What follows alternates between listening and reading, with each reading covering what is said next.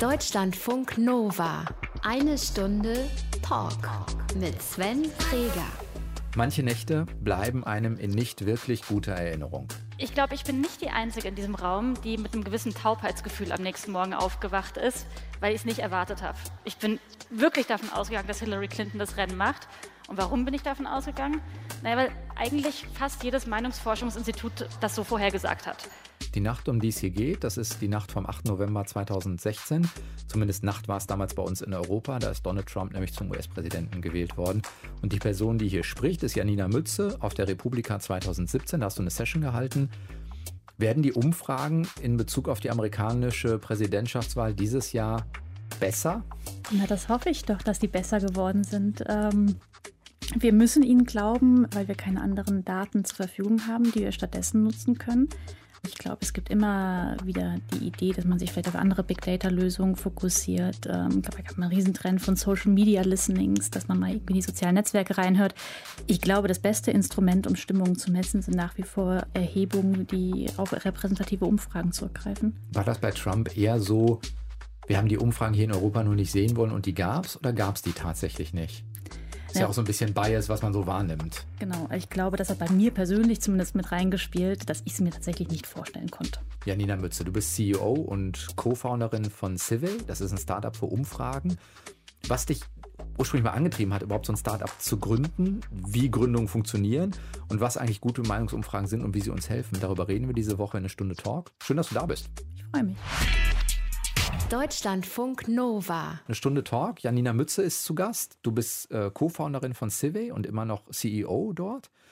Wer dich nicht kennt, der wird jetzt ein bisschen deine Spontanität kennenlernen, denn du darfst am Anfang dir was von unseren drei, ich möchte sagen, hochkreativen Vorschlägen aussuchen, mhm. die wir uns exklusiv für dich ausgedacht äh, haben. Hier steht, hier kommen drei Vorschläge für mögliche Aktivitäten für und mit Janina Mütze. Die erste Möglichkeit ist Kommunalpolitik machen. Uh. Das müsste ich jetzt sofort machen oder das dürfte ich irgendwann mal machen? Irgendwann ist gut. Ja. Das hört sich nicht so an, als ob dich das so reizt. Nein, ich habe das ja schon mal gemacht. Ich habe ähm, tatsächlich auch meinen Mitgründer im kommunalpolitischen Engagement kennengelernt. Äh, In welcher Stadt?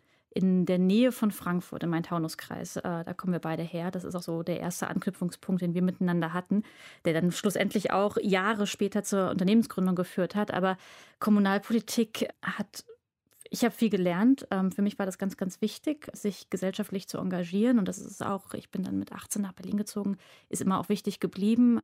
Ob jetzt aber der, das kommunalpolitische Engagement in der, für eine Partei oder für einen parteilosen Kandidaten oder vielleicht auch als Kandidatin selber aktuell das Richtige für mich ist, nee, ich glaube nicht. Fühlt sich ein Stück zu, ohne dass ich das abwerten meine, ein Stück zu klein an? Mm, nee, zu klein vielleicht gar nicht. Ähm, aktuell muss ich ehrlicherweise sagen, bin ich zu wenig verwurzelt ähm, in Berlin.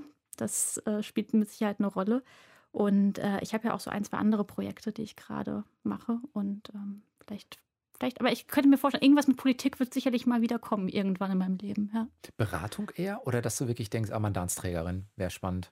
Ich glaube, mir wird beides Spaß machen. Ähm, mir wird beides Spaß machen. Ich äh, bin, glaube ich, immer ganz gut darin, wenn ich auch selbst zu Wort kommen darf. Und vielleicht bin ich schlechter darin zu beraten und dann auch mal ein Nein zu akzeptieren. Oder ist gut, dass du das sagst, ich möchte es trotzdem anders machen. Aber das kann ich mir überlegen. Es gibt ja noch zwei andere Alternativen. Das ne? stimmt, das stimmt. Zweite Möglichkeit wäre, da weiß ich, worauf das anspielt, äh, Psychologie studieren. Oh, das würde ich gerne machen. Bist du neulich, glaube ich, in einem Interview gefragt worden ich irgendwo gelesen. Ob, ob was ich noch mal, was ich jetzt studieren würde, ja. wenn ja, ähm, nee, würde ich total gerne machen. Ich habe ähm, ich habe nicht Psychologie studiert, deswegen wäre es ein Novum für mich. Ähm, ich habe VWL studiert und wo Berlin dann in auch? Berlin mhm. an der an der FU genau an der Freien Universität und ähm, Psychologie hat mich immer sehr interessiert. Ich glaube, aus meinem Schulfreundinnenkreis hat auch jede zweite Psychologie studiert und das immer mitverfolgt und habe mich auch also äh, diver auf diversen Ebenen in dem Bereich weitergebildet, aber ich hätte es mir damals nicht zugetraut. Ähm, Weil?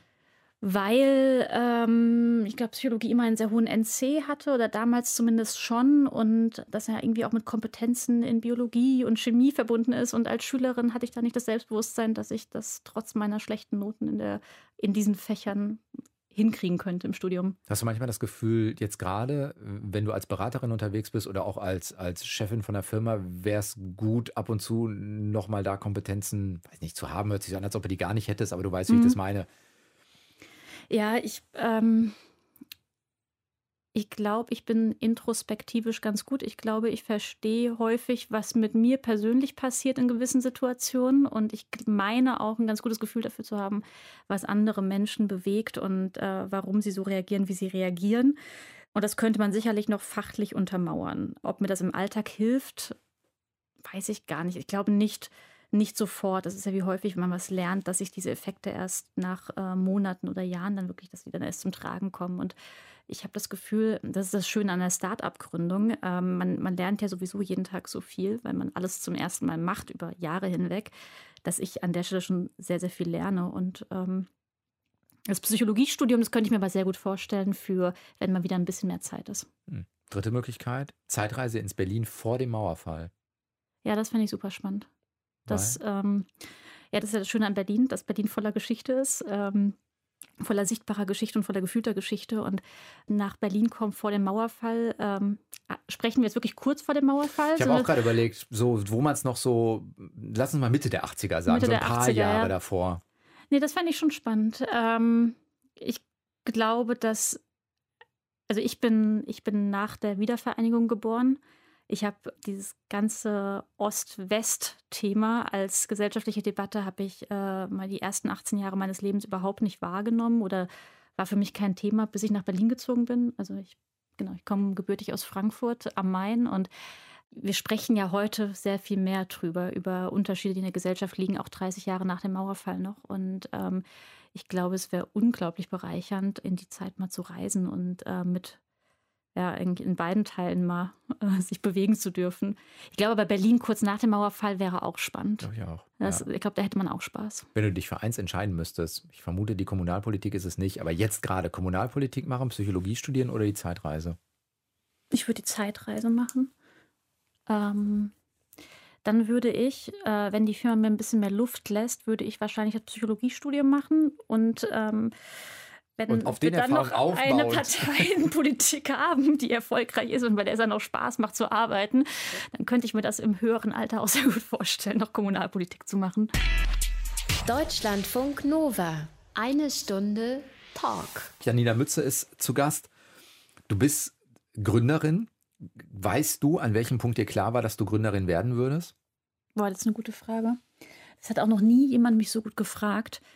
Weil dieses Gründerin-Thema ist ja immer so ähm, retrospektiv. Am Tag X haben wir gegründet. Dann gibt es noch ähm, eine schöne, äh, so, so ein Gründungsnarrativ dazu. Genau, genau, genau. Und dann, ist, dann war es soweit. Und ähm, so ist es vielleicht rückblickend auch. Ähm, aber man wächst ja immer weiter in diese Rolle rein und füllt sie immer weiter aus und verändert sich sehr stark auf diesem Weg. Deswegen, ähm, wann ich Gründerin werden wollte, hm.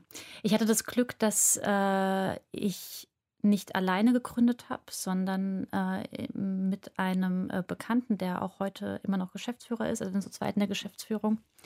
Und ähm, der hatte mir die Idee relativ häufig äh, gepitcht, wie man im Startup-Deutsch sagt, im Startup-Denglisch. Ähm, also hat mir seine Idee relativ häufig vorgestellt. Da ging es damals darum, ähm, dass wir entscheid dass er äh, Entscheidungsprozesse online optimieren wollte. Ähm, also er hat auch einen politischen Background und ähm, hat festgestellt, dass in, in, in den Jobs, in denen er unterwegs ist, eigentlich viel zu selten Entscheidungen auf Basis guter Daten getroffen werden. Und er wollte diese Entscheidungsprozesse optimieren. Und das war ein ganz kruder Plan mit einer riesengroßen Plattform mit ganz vielen Features. Und er hat mir das häufiger mal abends äh, in, in, in Bars oder in Cafés vorgestellt. Und ich habe das immer kritisiert. Ähm, aber anscheinend nicht so destruktiv, dass er mit mir nichts mehr zu tun haben wollte, sondern äh, irgendwann hat er mir vorgeschlagen, dass ich doch einfach auch meinen Job kündige und mitmache. Und ähm, ich habe damals, weil ich gar nichts vorher mit der Startup-Szene zu tun hatte, also ich hatte keine Anknüpfungspunkte in diese Szene rein und dieses Attribut, ein Co-Founder zu sein, das war für mich noch gar nicht, es hatte war noch gar nicht mit Wert behaftet oder das gar nicht so festgestellt. Und ich, ähm, dass es, dass es ein Thema sein könnte, dass man dann jetzt irgendwie die Seiten wechselt aus dem Angestelltenverhältnis in eine Selbstständigkeit. Und ob es dann irgendwann einen konkreten Punkt gab, an dem ich gemerkt habe, jetzt will ich Gründerin Naja, eine- sein, naja, diese eine- Rolle ausfüllen. Aber eine Kündigung ist ja schon ein Schritt, wo man sagt, okay, selbst wenn man sagt, ja, wenn das nichts ist, suche ich mir ein Jahr einen anderen Job, aber es ist ja trotzdem nochmal ein Schritt, wo man sagt, okay, für den Moment treffe ich jetzt mal diese Entscheidung. Ja, ähm, das war jetzt bei mir persönlich äh, auch so ein bisschen ein Befreiungsschlag, weil äh, es mir in dem Job, in den ich vorher gemacht habe, nicht so gut ging. Ähm, ich bin da in Anführungszeichen reingerutscht. Ähm, ähm, insofern man überhaupt irgendwo reinrutschen kann. Ähm, ich habe für mich einfach eine große Erleichterung gehabt, als ich diesen, als ich diesen Job hatte. Das war mein erster voller Job nach der Uni als Referentin in einem Interessensverband. Und ähm, für mich war das ganz, ganz wichtig, diesen Schritt mal gemacht zu haben, um mir zu selbst zu beweisen, dass ich am Arbeitsmarkt funktioniere. Mhm. Ähm, Eher ein Selbstwert, äh, genau, genau. Selbstbestätigungsding. Und ähm, als ich das für mich realisiert habe mit, oh, anscheinend geben mir Menschen eine Arbeit und ähm, ich bin 24 und ich habe noch keine Verantwortung für irgendwen anders außer mich selbst und ähm, finde eigentlich äh, jede, weiß ich nicht, jedes Dutzend Euro, was ich bekomme für meine Arbeit, finde ich gut und damit kann ich dann auch schnell schon leben, weil meine Unterhaltskosten noch nicht so hoch sind. Ähm, so, das war so die Situation, in der ich war und ähm, deswegen habe ich das nicht als so einen einschneidenden Schritt empfunden. Also ich habe höchste Bewunderung vor Menschen, die schon sehr viel mehr Verantwortung in ihrem Leben tragen für andere Menschen, weil sie vielleicht Kinder haben oder Angehörige pflegen, ähm, was auch immer und dann sich in so eine Unsicherheit stürzen. Also ich finde, das verlangt wesentlich mehr Respekt, als wenn das eine 24-Jährige macht. Hat, hattet ihr zusammen irgendwann das Gefühl, das wird nix? Also auf Hm. dem, Sch- auf, wenn, du so reagierst, wahrscheinlich jede, jeden Abend hast du gesessen, komm, das wird nix. Nein, aber manchmal hat das ja kokettierenden Charakter im Sinne von, man bestätigt sich eigentlich dadurch, dass man weitermachen will. Und manchmal gibt es vielleicht wirklich den Punkt, wo man denkt, nee, wir finden keine Geldgeber, wir finden keine Leute. Unsere Idee am Markt funktioniert einfach nicht. Wir haben keinen Markt. Also es gibt ja tausend Dinge, die nicht funktionieren können. Ja, es hat auch sehr, sehr vieles nicht funktioniert und am Ende ist irgendwie immer alles gut gegangen bis hierhin. und ähm, Damit ist in drei Sätzen auch zusammengefasst. Genau, genau. Und Das, ist, das kannst du auf jedes Startup drauflegen, Ja. ging, glaube ich, allen so. Ähm, ich glaube, worin wir immer sehr gut waren, war äh, darin, unsere Geschichte zu erzählen und immer äh, Menschen davon zu überzeugen, dass sie uns, mit uns dieses Unternehmen weiter aufbauen.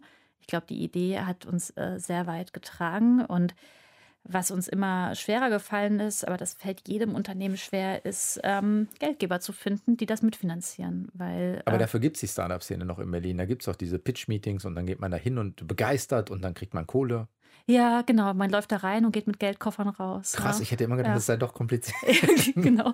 Nein, also wir hatten, wir haben das, glaube ich, ganz gut gemacht. Wir haben ein öffentliches Förderprogramm bekommen. Das ist so der, der Background, den wir hatten, der, der spiegelt sich darin so ein bisschen wieder in unserer eigenen Finanzierungsgeschichte. Wir verstehen halt die, den öffentlichen Sektor ganz gut und wir waren ähm, nicht zu müde, ähm, einmal zu gucken, ob denn nicht vielleicht die Investitionsbank Berlin als öffentliche Bank nicht auch Fördermöglichkeiten hat. Und das haben wir gemacht. Also ganz, ganz bodenständig und ähm, damit haben wir es geschafft in relativ kurzer Zeit, also innerhalb der ersten zwei Jahren, ähm, Wann habt ihr gegründet? 15. 2015, Mhm. genau. Wir dann die in, innerhalb von zwei Jahren sind wir dann auf 30 äh, Kolleginnen und Kollegen angewachsen. Ähm, fast alle haben im Bereich Entwicklung äh, und Statistik gearbeitet, also Development, Data Science, Product, so heißt es dann bei uns intern. Und ähm, wir waren eine, glaube ich, eine, eine sehr, sehr kleine äh, Nerdbutze, die sich vielleicht nicht immer schon sofort den Gedanken äh, über die Frage gestellt hat, wie man denn damit sofort Geld verdienen kann. Ähm, so, das ist, glaube ich, so ein bisschen das, was, äh, was wir hinten raus dann etwas später erst beantwortet haben, gehört aber auch zum Start-up-Zyklus dazu, dass man erstmal ein Produkt entwickeln muss, ähm, was es so in der Form noch nicht gibt, was sehr entwicklungsintensiv ist. Wir haben anderthalb Jahre lang nur wissenschaftlich geforscht ähm, und durften auch ähm, aufgrund des Förderprogramms gar nicht entwickeln. Also durften, Programmierer durften sich noch gar nicht dran setzen, die Programmiererin. Und ähm, ja, das äh, ist manchmal, wenn man dann äh, in, in anderen Unternehmensbereiche oder Unternehmerbereiche reinkommt, irgendwie in den Mittelstand und denen dann so ein bisschen erklärt, wie viel Geld man ausgibt, ohne auch nur ein Euro zurückverdienen, ist das manchmal ein bisschen schwer zu, ähm, zu, ja, zu vermitteln. Aber ich glaube, wir sind da ähm, vergleichsweise auch gar nicht so kapitalintensiv gewesen. Hast du selbst als, als, also wenn du vorhin sagtest, damals war Co-Founderin sozusagen noch gar keine Währung, also dass das vielleicht etwas ist, wo man heute sagen kann, da habe ich auch ein Stück Stolz drauf oder so, das mag sich ja geändert haben. Hast du das Gefühl, dass trotzdem, wenn man ein Bild von der Startup-Szene hat, ist es ja ein bisschen Klischee behaftet, möglicherweise sowohl was Männlein-Weiblein angeht, als auch was für Leute da angezogen werden von der Branche oder von den Branchen. Ist das was, was du aus deinen eigenen Erfahrungen eher bestätigen würdest oder wo du sagst, ey, auch das ist einfach differenzierter? Ja, ähm, also ich stelle mich häufig vor mit, ähm, dass ich keine WHU-Gründerin äh, bin oder keine WHUlerin bin. Also Dazu muss man sagen, das ist eine kleine Elite-Uni in Fallen, ja, wo ganz viele äh, BWL-Absolventen herkommen, die dann gründen. Genau, und äh, ich stelle mich immer damit vor, dass ich eben eine, nicht eine solche bin, ähm, sondern auch aus einem Verband herauskommend. Äh, mein Mitgründer hat davor in einem Ministerium gearbeitet, in der politischen Beratung, ähm, dass wir, die irgendwie aus dem öffentlichen Sektor herauskommen, dass, äh, dass wir in eine Gründung reingefallen sind. Und oft ist es eben wirklich anders, dass man ähm, sehr, sehr schlaue Köpfe hat, die merken, oh, hier im Tierfuttermarkt, da gibt es noch einen Middleman, irgendwie einen Mann oder also eine Institution, die, äh, die, weiß ich nicht, die Wertschöpfungskette verkomplexiert und wir können das auflösen und damit können wir neue Gewinne rausziehen. Ähm, vielleicht noch mit gar nicht so viel Leidenschaft für das Thema äh, Tierfuttermittel am Anfang.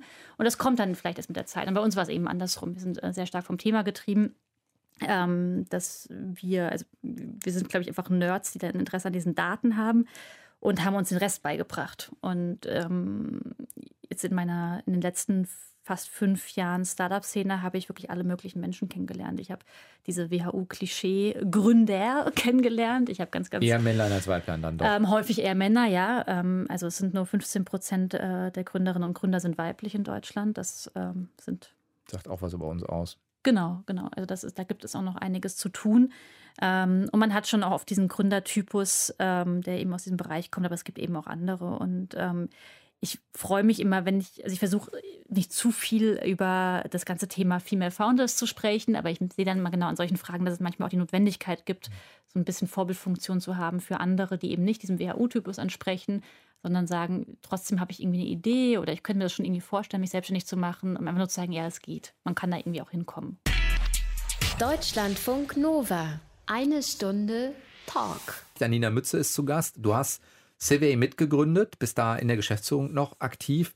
Du sagst immer noch, so als ob ich da jetzt ja, noch immer noch. Nein, immer noch, immer noch. Im Sinne von, ja, es stimmt, das ist eigentlich immer, ich meine damit, du bist da immer noch drin. Also Ja. nach all den Jahren. Nach du bist, all den Jahren. Du bist immer noch da drin. Möchtest du noch was anderes machen? Ähm, Gerade kann ich mir das noch nicht vorstellen. Es zeichnet sich noch nicht so ab, ähm, dass diese Firma ihren Weg äh, ohne mich weitergeht. Aber ich glaube, das wird irgendwann kommen und dann macht man bestimmt noch mal was Aber anderes. glaubst du wirklich, dass ihr irgendwann an den Punkt kommt, wo du eigentlich sagen kannst, komm, das läuft ohne mich? Ne, das muss ja. Das ist ja. Äh, ja, in der Geschäftsführung kannst du ja trotzdem bleiben. Ja, ach, da gibt es ja dann immer so gut, vielleicht bessere Gremien, dann kann man vielleicht in irgendeinen Beirat gehen und das Unternehmen äh, beobachten Oh, und da ab und steht zu da mal was. Gründerin und dann die, das ist die alte Eminenz irgendwann. Genau, genau. Aber sowas vielleicht eher machen. Aber ähm, grundsätzlich arbeite ich ja tagtäglich daran, mich selbst überflüssig zu machen. Ähm, weil, wenn. Ist, meinst du das wirklich so? Das hört sich ja immer schick an, wenn man das so ich weiß, dass sagt. sich das schick anhört, aber es ist auch, äh, das ist wirklich, also das, das ist ja wirklich das Schlimme am Gründen. Man lernt ja so viel in kürzer Zeit. Ähm, und das Schlimme ist, man äh, internalisiert all diese Plattitüden. Also all das, was man auf irgendeinem tollen Business-Instagram-Account lesen kann. Irgendwann kommt der Moment, wo du es irgendwie spürst. Und dann ist es da. Und Dann geht's auch nicht mehr weg. Genau, ja. Und dann gibst du es auch noch weiter und wirst, dann muss man aufpassen, dass du nicht zum Phrasenschwein wirst. Aber ähm, es ist tatsächlich so, dass ähm, man im besten Fall daran arbeitet, sie überflüssig zu machen, weil ähm, die Organisation in den Prozessen, die man bislang ähm, unternommen hat, irgendwie selbst funktionieren muss. Und dann kann man sich selbst natürlich auf was anderes ähm, stürzen, was die Firma wieder zu, ins weitere Wachstum bringt. Also wenn ich nicht die Möglichkeit habe, ähm, aus der Organisation rauszugehen und äh, Flügel zu spannen und rechts und links mal zu gucken, was andere machen und mich weiter zu vernetzen, dann ähm, wird es stehen bleiben. Und ähm, so ist das in allen Bereichen. So ist das. Es ist ja genauso wie mein Mitgründer, der bei uns stärker die Statistik verantwortet, der jetzt nicht tagtäglich noch äh, Im jedes operativen Geschäft genau, nachguckt. Nee, nee, Gott sei Dank nicht. Eine gute Meinungsumfrage ist Repräsentativ. und? Oder ist das das Ist Hauptkriterium? das die Fangfrage? Nee, ist keine Fangfrage. Nein, nein, nein, das ist auch Ähm, keine Wissens, aber nein, wo gut, du sagen würdest, ja. das sind Qualitätsmerkmale jenseits der, der statistischen Validität und genau, Reliabilität. Genau. Ähm, aber eine gute Meinungsumfrage ist für euch. Ähm, hat eine aussagekräftig, also ist aussagekräftig. Es gibt immer diesen schönen Begriff der Repräsentativität, den, äh, über den man lange streiten kann ähm, und den jeder unterschiedlich auslegt. Und Ist ähm, für dich? Repräsentativ ja, ist, wenn ähm, die Gruppe der Befragten, ähm, die, die wir ausgeben mit ihrem Ergebnis, äh, einen Rückschluss auf die Grundgesamtheit zulassen. zulässt. Genau. Und unsere Kunden sind häufig im Marketing, ähm, die wollen erstmal ihre Zielgruppe besser kennenlernen. Also ein großer Automobilhersteller möchte jetzt eine Elektroautofamilie auf den Markt bringen, habe mir dafür einen fancy Namen ausgedacht und möchte jetzt wissen, können sich die Menschen, die innerhalb der nächsten zwölf Monate ein Elektroauto kaufen wollen, wissen die überhaupt, welcher, was dieser Name bedeutet und dass er zu meiner Marke gehört. So, und sowas können wir dann rund um die Uhr messen und in, den, in die einzelnen Zielgruppen reingehen und sagen, ja, hier äh, die Familienmutter mit den zwei Kindern, die jetzt irgendwie ein Kombi braucht, äh, die hat das schon mal gehört und die denkt folgendes. Das ist so ein Erkenntnisgewinn, den man haben kann ähm, für die eigene Produktentwicklung. Ähm, das ist natürlich auch Produktentwicklung sowohl im Marketing von Unternehmen oder in der Marktforschung genauso wie bei Parteien. Mhm. Ähm, also Produktentwicklung ähm, als Transfer zu äh, wie entwickle ich eigentlich Thesen, Parteiprogramme, Positionspapiere. Ja, ein Parteiprogramm ist auch ein Produkt, was genau. weiterentwickelt genau. werden will letztendlich. Genau, das ist in der Systematik ist das, ähm, also von unserer technologischen Systematik ist das genau das Gleiche. Ähm, ich glaube, das möchte äh, keine Politikerin und kein Marketingverantwortlicher oder andersrum gerne hören, dass sie da das Gleiche machen aus unserer Sicht. Aber es ist natürlich, unterstützen wir mit der Umfrage jeweils das Gleiche. Umfragen werden häufig natürlich auch fürs Agenda-Setting benutzt. Mhm. Ähm, und das ist natürlich immer das große Thema, was äh, Statistik und Umfragen äh, anhängt mit, wie viel Macht hat eigentlich Meinungsforschung? Ähm, bringt sie ein wirklich gutes Erkenntnis, einen Mehrwert ähm, an der Stelle oder manipuliert sie vielleicht sogar? Weil sie ähm, erst was erhebt oder abfragt, was vorher gar nicht auf der Agenda war und einmal kann man sagen, hier gibt es eine Umfrage, 60 Prozent wollen doch. Genau, und es gibt ja diverse Effekte, die man vermuten lassen kann. Insbesondere bei Wahlumfragen spricht man darüber, dass wenn eine Umfrage rauskommt, die jetzt beispielsweise eine kleinere Partei bei 4,9 Prozent bei der Bundestagswahl sieht, dass man dann vielleicht doch eher noch ein paar Stimmen. Ja, das Mobilisierungsfaktor im Zweifelsfall. Genau, es Mobilisierungsfaktor gibt. Ähm, da gibt es Effekte, dass man vielleicht eher auf den Sieger setzen möchte oder dass man aus Mitleid wählt. Also es gibt diverse Effekte, die greifen. Ähm, ich glaube, also es ist schwer, diese Effekte ähm, wirklich zu messen, ähm, beziehungsweise bis hin zu unmöglich. Und meine Meinung ist, dass man, wir haben zumindest den Anspruch, dass wir sagen, wir wissen, dass Menschen sowieso auf Basis von irgendwelchen Informationen ihre Entscheidungen treffen, beispielsweise wen sie am nächsten Sonntag wählen werden, dann lass uns doch versuchen, dass sie das auf Basis bester Informationen tun. Und die beste Information, die wir liefern können, ist eben die aktuelle Wahlumfrage, die aktuelle Sonntagsfrage in diesem Beispiel.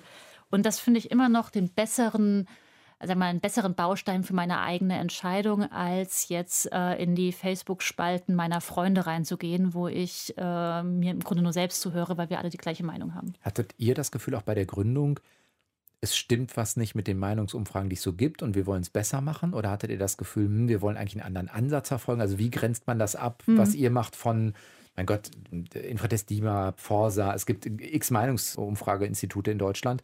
Also wo ist da für euch nochmal ein Unterschied? Ähm, Wenn es den gibt, kann ja auch einfach sein, ihr erkennt, der Markt gibt mehr her, wir kommen als zusätzlicher Wettbewerber da rein. Also in aller Kürze sage ich eigentlich immer, dass wir so ein bisschen das Erhebungsproblem gelöst haben. Weil das Problem, was wir festgestellt haben vor äh, einigen Jahren, als wir gegründet haben, ist, dass diese klassische Erhebung, wie traditionelle Meinungsforschung funktioniert, nämlich über das Festnetztelefon, zunehmend jetzt auch Mobilfunktelefone, dass das eigentlich kaum noch äh, funktioniert. Also da gibt es Ausschöpfungsquoten, ähm, also Antwortraten, die zwischen 1 und 10 Prozent liegen.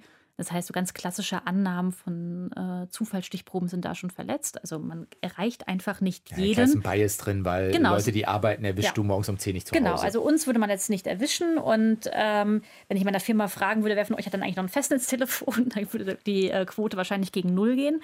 Das, Aber das ist gar nicht der Kernpunkt für das euch. Das ist gar nicht der Kernpunkt, sondern wir kamen eigentlich eher so aus der, aus der potenziellen Kundenperspektive. Ähm, also ich habe es eingangs schon gesagt, dass wir beide, mein Mitgründer und ich beide ähm, ja, in, im politischen Bereich gearbeitet haben, in der Beratung, Ministerium, äh, Verband. Und was wir immer wieder festgestellt haben, ist, wir kaufen gar keine Studien ein. Also wir wissen eigentlich gar nichts über unsere Zielgruppe. Und es hatte eigentlich ganz einfache Gründe. Es war uns äh, zu kompliziert, zu teuer und hätte alles zu lang gedauert. Und deswegen haben wir uns eher auf unser Bauchgefühl verlassen.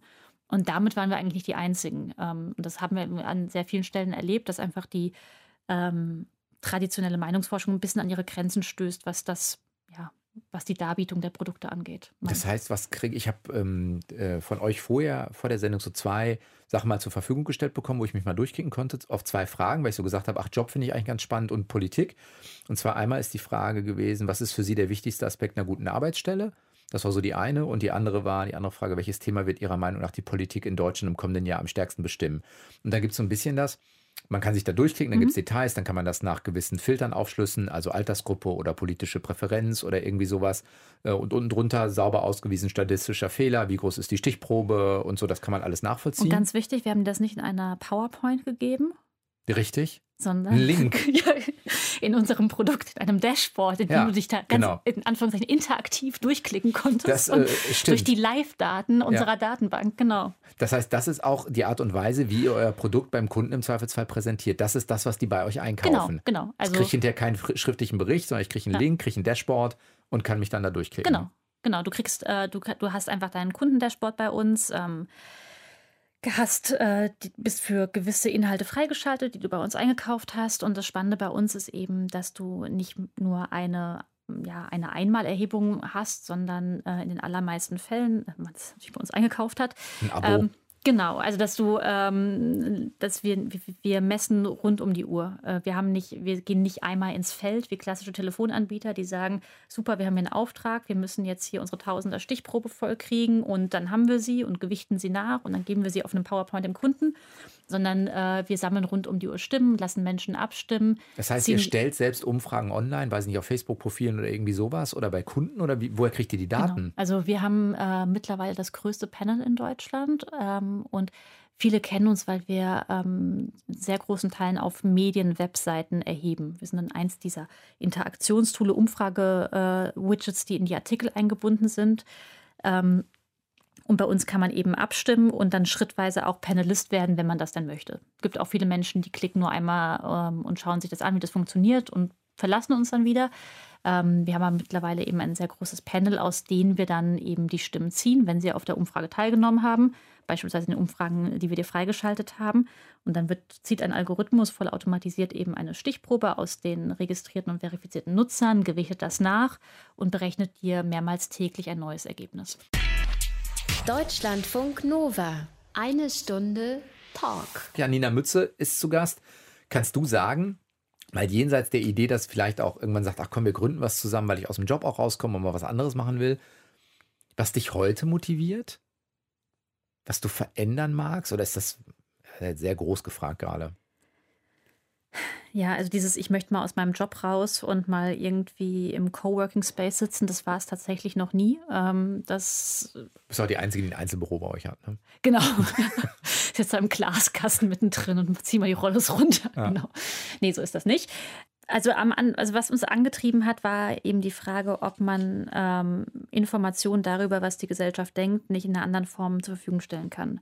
Weil als äh, wir gegründet haben, hatten wir so einen Blick drauf, naja, es gibt halt wenige, die sich diese Meinungsforschung leisten können, die das für sich bean ja, die beauftragen und dann nach ihrer Entscheidung richten. Aber es ist ein nicht ganz transparenter Prozess. Und außerdem glauben wir nicht, dass es funktioniert. Und aus Kundensicht macht das auch keinen Sinn. Und was wir uns eben überlegt haben, ist, dass wir ähm, Menschen ja auch ganz anders befragen können und ihnen Teil der Information zurückgeben können. Und das ist heute bei uns so, dass wir jeden Menschen, der uns äh, seine Meinung gibt, äh, ihm live ähm, das repräsentative Ergebnis anzeigen. Also du kannst jetzt nachschauen, ähm, wie, äh, wie, auf welche Werte die FDP kommt oder die SPD in der Bundessonntagsfrage bei uns. Ähm, musst jetzt nicht mehr auf weiß ich nicht. Auf das die Sonntagsumfrage irgendwo anders zu beachten. Genau, genau. Und das ist mit allen Umfragen so, ähm, bei denen du mit uns teilnimmst. Und damit haben wir, glaube ich, eine sehr, sehr große, also wir haben ein Mehr an Wissen online zur Verfügung gestellt. Ihr wollt die Leute schon auch an euch binden. Genau, wir wollen sie an uns binden und wir wollen ihnen aber auch vor allem die Möglichkeit geben, auch diese, auf diese Informationen zugreifen zu können. Mhm. Also das sind ja wichtige Informationen, die wir abfragen.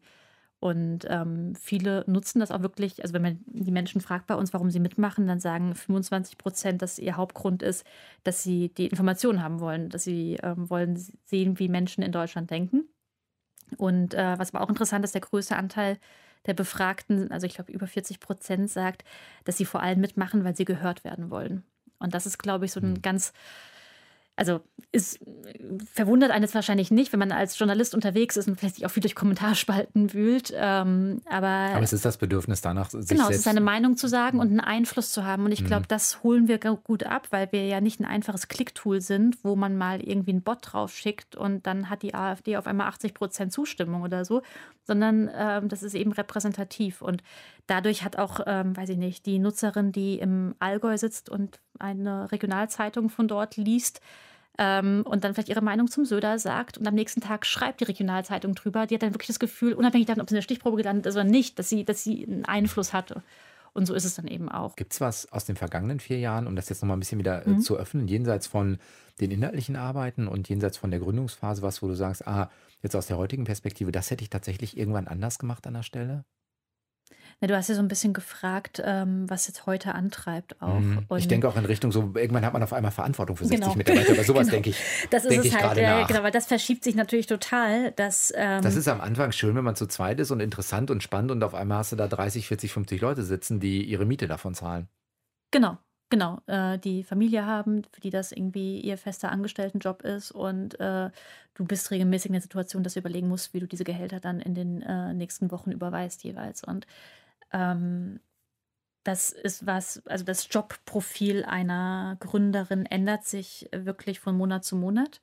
Ähm, und die Aufgaben ändern sich. Und es ist dann schon so, dass ich heute natürlich sehr viel mehr Zeit darauf verwende, eben dieses Unternehmen als Unternehmen voranzubringen. Also ähm, mich sehr viel um die Finanzen kümmere, ich sehr viel im Vertrieb arbeite, wir uns sehr viel um die internen Firmenstrukturen kümmern, dass es da einfach, ja, dass die Organisation auch mitwächst und die Strukturen mitwachsen.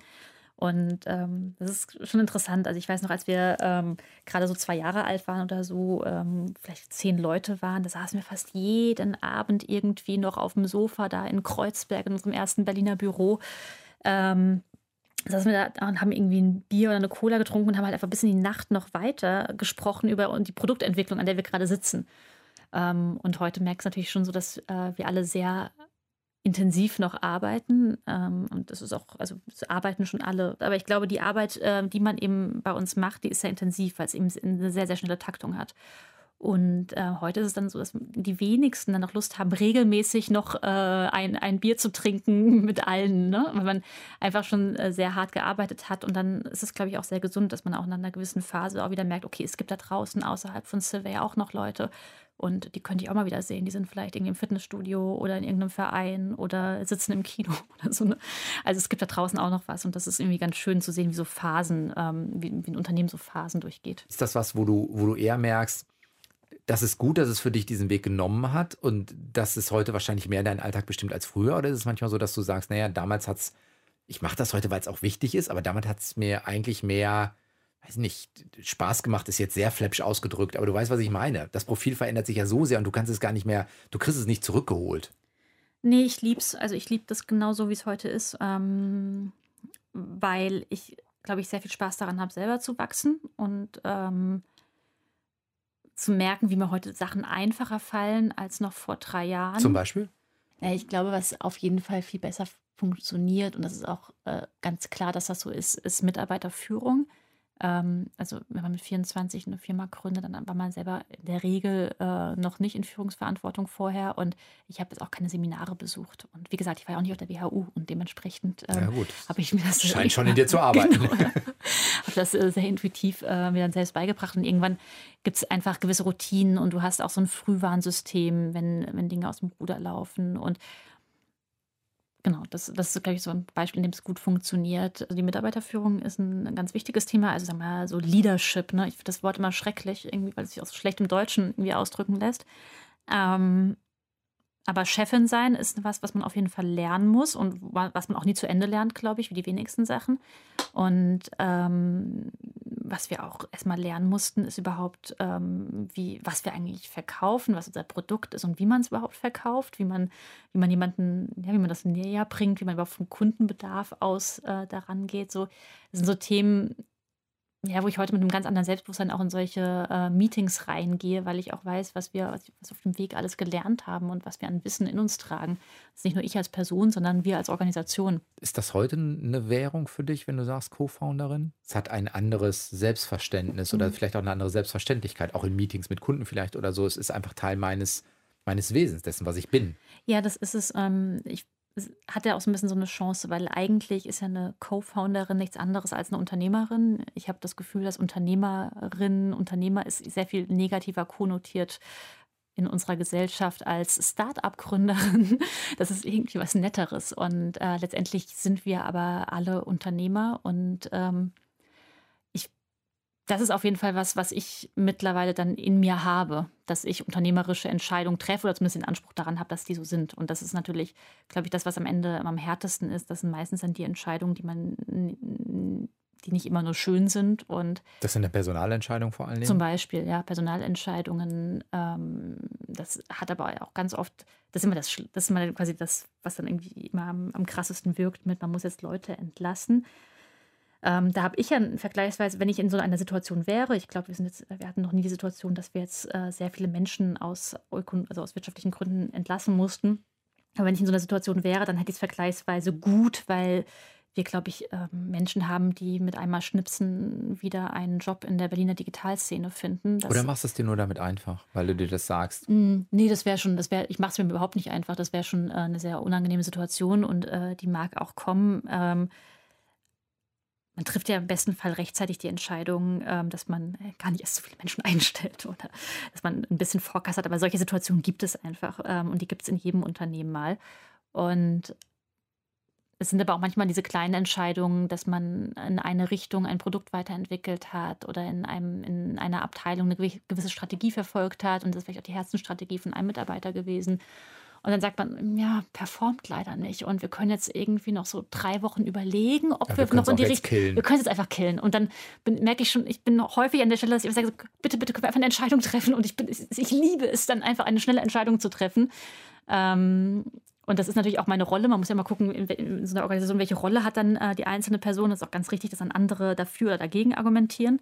Ähm, Aber Entscheidungen fallen fällt dir jetzt tendenziell auch nicht schwer. Du bist schon jemand, der das äh, gut fällen kann und auch für sich selbst gut haben kann. Ja, also ich glaube, genau, also das, das kann ich und ähm, jetzt könnte man natürlich mir irgendwie viele Situationen böse auslegen, wo ich vielleicht nicht so schnell eine Entscheidung getroffen habe, aber ich glaube, das ist dann immer eine Frage der Prioritäten und das ist eigentlich die zweite große Herausforderung, dass man auch die richtigen Prioritäten immer trifft. Man kann ja nie alles gleichzeitig machen.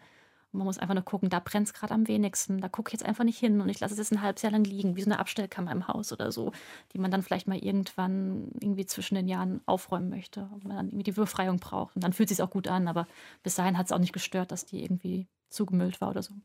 Welche Umfragen guckst du dir regelmäßig selbst an? Also was sind so Sachen, wo du sagst, ach, da gucke ich drauf, weil es mich auch wirklich als, weiß ich nicht, Bürgerin interessiert? Mm. Wir haben, also wir nutzen in der internen Kommunikation Slack und ähm, wir haben einen Channel, der irgendwie Interesting Insights heißt und da werden täglich äh, werden da Sachen reingepostet, irgendwelche Verlaufskurven, wie man sich, sich politische Meinung in Deutschland ändert, wie es irgendwie eine Spaltung zwischen den Geschlechtern, zwischen Altersgruppen, zwischen Ost-West gibt. Ähm, so, das ist immer, da findet man immer schon witzige Sachen. Beispielsweise am Mayonnaise-Äquator haben wir gefunden. Also, dass man im Norden eben den Kartoffelsalat mit Mayo isst, präferiert und dann irgendwie so. Wo ist denn der Äquator? Also. Ungefähr. Ich glaube, dass das in Hessen dann noch mit Essigöl ist, so auf der Höhe ungefähr. Ja. Ich glaube so. Okay. Ja, ja, okay. ja, ich müsste das nochmal nachschauen, aber solche Themen. Es gibt einfach, einen Mayonnaise-Äquator. Es gibt einen Mayonnaise-Äquator, genau. Und das sowas ist mal ganz witzig zu finden, aber was mir am meisten Spaß macht, sind eigentlich dann wirklich die konkreten Kundenprojekte. Also wenn wir für ähm, Unternehmen, Parteien, Ministerien auch irgendwie strategische Produkte aufsetzen, wo wir einfach gewisse Zielgruppen analysieren und die über den Zeitverlauf auch uns anschauen und gucken, wie auch vielleicht Kampagnen aus, ähm, welche Auswirkungen die haben. So, das finde ich total spannend, weil das ist ja das Schönste an unserem Job, dass wir in einen sehr intimen Bereich in unseren, bei unseren Kunden reinkommen, also wirklich in die strategischen Fragestellungen. Und ähm, ich kann überall mit reingucken. Und das ist, das ist wirklich nett, ja. Sagt Janina Mütze. Ist Co-Founderin von CW. Immer noch, Immer noch, Geschäfts- immer Geschäft- noch. immer noch Geschäftsführerin, also Geschäftsführerin und war diese Woche zu Gast in Deutschlandfunk Nova eine Stunde Talk. Schön, dass du da warst. Vielen Dank. Dankeschön. Sehr gerne. Ihr könnt das Ganze hören, wie immer mindestens auf zwei Wegen. Entweder direkt bei uns auf der Homepage deutschlandfunknova.de oder im Podcast, wo immer ihr euch den Podcast auch runterladet. Und ich bin Sven Preger und nächste Woche wieder da. Macht's gut. Ciao. Deutschlandfunk Nova. Eine Stunde Talk. Jeden Mittwoch um 20 Uhr. Mehr auf deutschlandfunknova.de.